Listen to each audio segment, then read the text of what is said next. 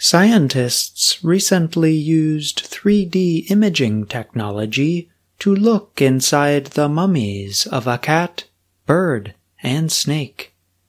The research is helping experts learn more about how ancient Egyptians treated animals.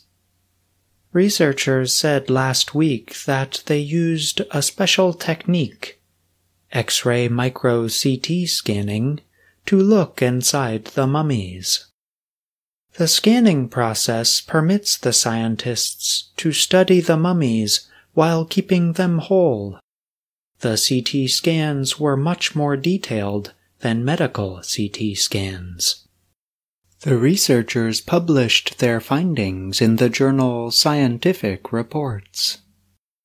Ancient Egyptians mummified not only humans, but also many animals, including cats, dogs, birds, snakes, and crocodiles. Carolyn Graves Brown, a writer of the study, leads the Egypt Center at Swansea University in Britain. She noted that the three mummies were likely made as votive offerings or gifts to the gods that Egyptians believed in. The dead animals were thought to serve as a link between Egyptian gods and living people. The mummies had long been in Swansea's collection. Experts are not sure of their exact age.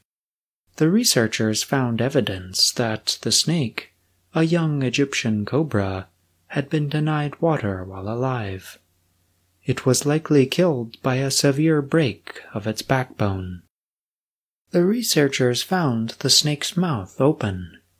It also contained a substance called natron. These findings suggest the snake had been part of an opening of the mouth ceremony, said Swansea engineering professor Richard Johnston. Johnston was the lead writer of the report. Ancient Egyptians believed that the ceremony would permit the mummified subjects to regain their senses in the afterlife.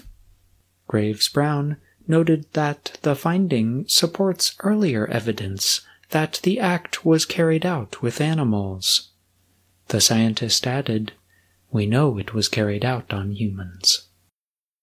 The cat was probably around five months old when it died. Its neck was broken at the time of death or during the mummification process.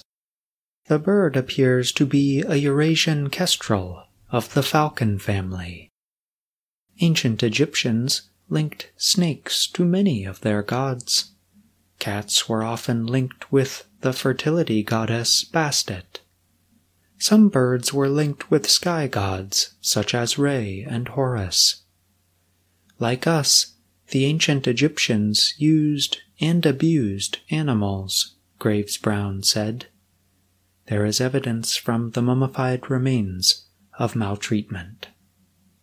I'm John Russell.